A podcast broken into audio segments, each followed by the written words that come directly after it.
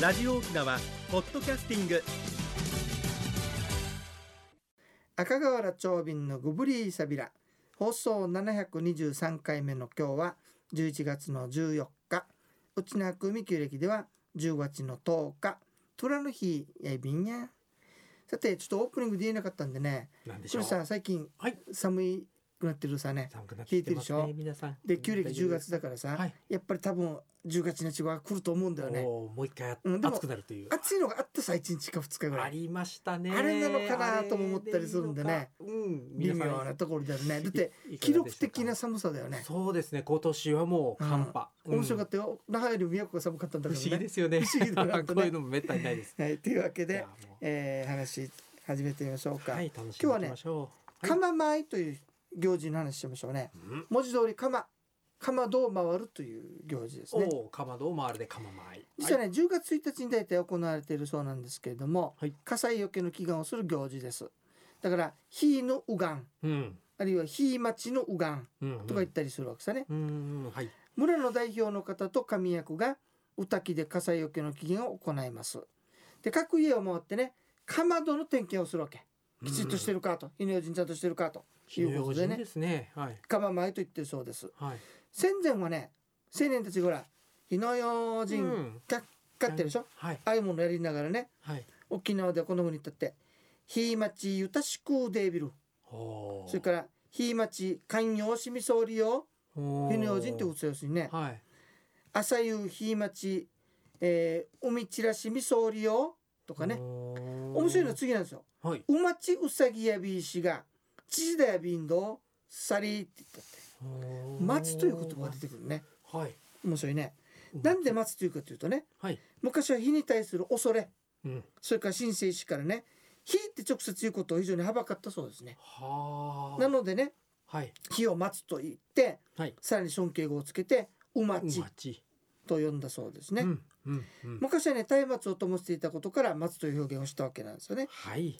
で、この火だ、火災火事だけどさ、はい。火事はね、火玉、あの火の玉さ、うん。うん。うん。ねはい。あれが起こすという考えていてね小屋を作ってわざわざ火をつけて「ひどいひどいひでよひでよ」っつってほう。はい。水かけて消してそして出た「崩廃ほう。はい。」ねうん。 「崩廃」と言いながら火玉を追い払う意味を持つうん火芸師を行うところもあったそううでん。す。じゃあ、わざわざ呼んで消すっていう。ね消してみせでる。で。ああそこというのは女性の大事なところはうん。パワーがあるんでねー。うん。それ。をあの言うと火事が防げるっていう考えもあってですね。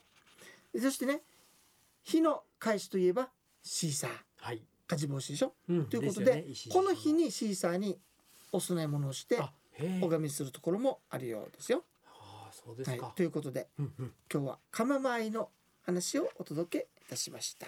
はいさて皆さん実はね沖縄通信でねえーって思うかもしれないですけど、うん12月の4日土曜日と年明けて1月の20日土曜日に面白い企画をやっておりますよ。真夜中停白線マジムン話ということでね。ええですザね。本当に琉球会談というのを予定しております。はい。こちら出演者がね、お化け屋敷プロデュースさんで、えーストーリー制作とか映画企画とかやられた方だそうです。それでね、えっと、お一人様3500円になっておりまして、おつまみとワンドリンクがついて、船の中で停泊してね、そこでやるということに、なりますよ。受付が22時、会場が22時半、さすがに夜だね。深夜でで、す、ね。 22時45分から開始いたします。もちろん徹底したソーシャルディスタンスを取りますし、換気、消毒、マスクもやります。うんということで、興味のある方はですね、050-5533-2525、050-5533-2525まで逃げさびら、ザ・琉球会談。ね。興味のある方は行かれてみてください寒いね。中に怖いお話ですね。ね、はい、冬だろに面白い 。ねいいです ね。はめいっち。ゃウィンドウサイ、いさてそれでは次のコーナーです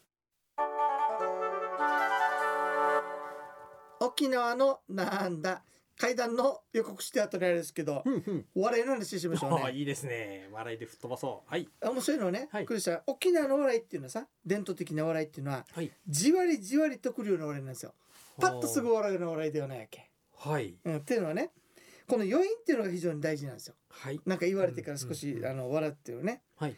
例えばねあの何かあった時に皮肉言ったりするでしょします。その時にストレートに言ったら喧嘩になる可能性もあるわけさ、まあそうですそね。れを流化で言うわけねほうこんなお知らせが楽さんなんでしょう。友達のうちにねはい。で国吉さんが「わたはいなんか足火が食うよ」って言って呼んだわおーけはいはさいところが行ねきますよ行きます長よ瓶いつまでたっても三品茶をねはい一七で即同じの、はい。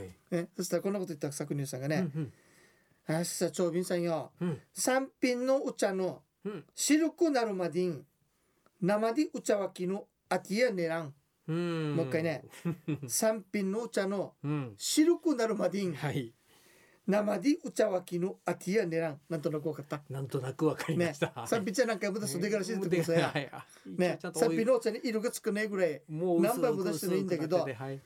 お茶わきのお口ぐらいつかないのって言った奥さんです皮肉でね。はいで。それやっぱ親しいもんだから、はい。長瓶が後悔作さん、はいこたちちどたちゅろぬかんすどやしがぬかみそねはくたちちどたちゅろぬかんすどやしがやまとやまとんすともてなみてたぼりもう一回ねあ。はい。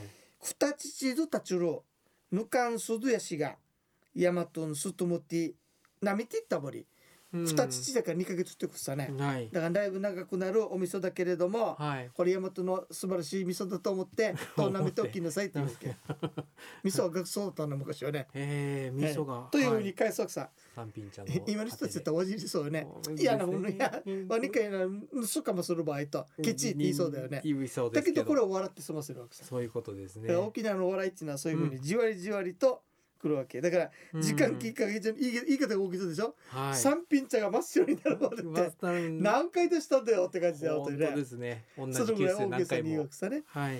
それとね沖縄のお笑いで面白いのはね、はい同。じお笑いでも笑うんだよねなんでしょう。はい。例えば中田幸子さんなんかのお芝居があるでしょ、ええええええ。次なんていうかみんな分かるわけよ、もうシナリオがもう覚うんえ。だけど分かってると笑うのねでも笑うんですね。だって昔ね、はい初めて中田幸子さんの芝居見に行った人に行ったのね、18ぐらいの時に、はいそしたらさそばにいたおばちゃんが「ニーニー若いけど何歳ね」って18ですって言ったわけ、うんうちの言葉分かる分からないって言ったうわけ、んはい。じゃあ解説するさってからよおおおとっと幸子がじちちゃんにやって方言で解説するやと思ったんだ けど本当ですね。解説だっいてやますそ。の場やろうね、はいじいちちゃんにや、はいよろしくございますって言うからさって言 うわけそしたら出てきてからよろしくございますって言うわけさはい。言いますね。次はよって解説始めるわけ、はい。おばちゃん分かるのって言ったら分かるさ次なんて言う全部言う わけ普通分かったら笑わない笑んわだなよいねですけどだねけ。どみんな笑うわけよおーこれ沖縄のお笑いってね非常にすごいなと思うよ パワフルですね。だって分かってて笑うんだかうら、んうんね役者の演技力と中身なんだろうね、やっぱうりん。ね、まああのその場の雰囲気もあれでしょうね。上手だかなんらですあよ。のまあ勘違いしたらごめんなさいね大阪みたいにさ、はい。どっちき漫才とかあーどっち人の欠点をねうん捕まえて笑うのとは違うよってことが言いたかったわけ。そういう笑いを笑いは沖縄ではあまりないっていうこと ですね。そうだね。うんえーということまあはい嫌なカンパちゃんやとか言わずだけまあまあどまあありまこすれけはあどねくまで悪口さね。ええええええ嫌な口を悪くするわけさね。はい。えーというわけで沖縄の笑いいかがでしたでしょうか。あと遠いビーがや。うん。それでは次のコーナーです。一に運動二にメモリン私が私であるためにメモリン一に運動二にメモリンあなたがあなたであるためにメモリン One, two, smile. OPS. 沖縄ツーリストはい、国吉さん今日はどんな健康の話をしていただけるんでしょうか。はい。ありがとうございます。人生100の時代をサポートメモリーがお届けする健康ワンポイントのコーナーです。本日は認知症への理解を進めようシリーズその1でおす。シリーズ変わりましはい、たね。変わりました。これまで認知症について様々な話題を提供してまいりました、えー今週からは認知症への理解を進めようシリーズをお届けいたします。初回の今日は、えー病院の選び方をご紹介します。認知症は早期発見がとても大事。えー早く発見してケアすると長くその状態が維持できたり過ごしやすくなったりします。えー早期発見に必要なのが専門医や専門の診療科です。えー認知症の相談や診療診断ができるのは精神科、神経内科、物忘れ外来やメモリークリニックなどの診療科目です。初めて訪れる診療科は勇気がいるなという方はかかりつけ医に相談するのもいい方法です。